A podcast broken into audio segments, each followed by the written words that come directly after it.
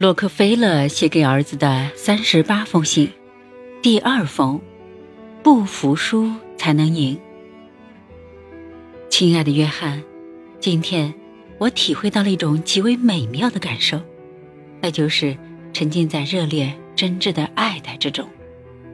这种美妙的感受是芝加哥大学的学生们送给我的见面礼，我姑且把它当做投资建立这所学校的回报吧。不管怎样，这对于我来说都是一个惊喜。说句真心话，当初决心投资建立这所学府的时候，我并没有想过会得到这样的爱戴。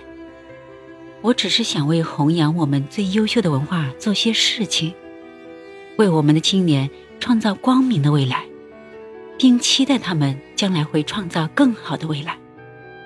今天，我实现了这个目的。这真是我人生中最聪明的投资。芝加哥大学的青年人是一群极为可爱的人，他们憧憬着光明的未来，都想要有所作为。几个满脸稚气的小伙子兴高采烈地跑过来，说我是他们学习的榜样。他们满心希望我可以提一些建议，我欣然答应。我给那些未来的洛克菲勒的建议是。一个人的身材、学历或家庭背景，并不是衡量成功的标准。一个人思想的大小，才是我们决定能走多远的关键。我们必须克服人类最大的弱点，看清自己。因此，要将你们的思想扩大到真实水平，永远不要看清自己。说到这里，场内响起了一阵热烈的掌声。老实说，我被这响亮的掌声彻底俘虏了，以致有些得意忘形、心潮澎湃。我继续往下说：自古以来，哲学家们都警醒我们，要正确认识自己。这本来是一句非常富有哲理的话，可是很多人往往以偏概全，把它理解为要认识自己消极的一面。我不否认。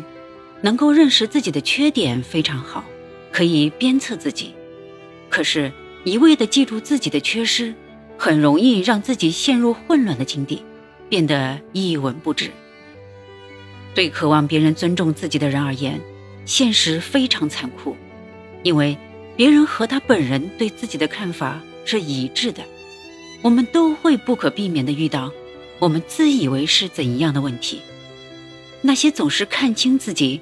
认为自己比别人矮一截的人，不论他的实际能力怎样，他所做出来的事情都一定会比别人差一截，因为思想会调节并控制住行为。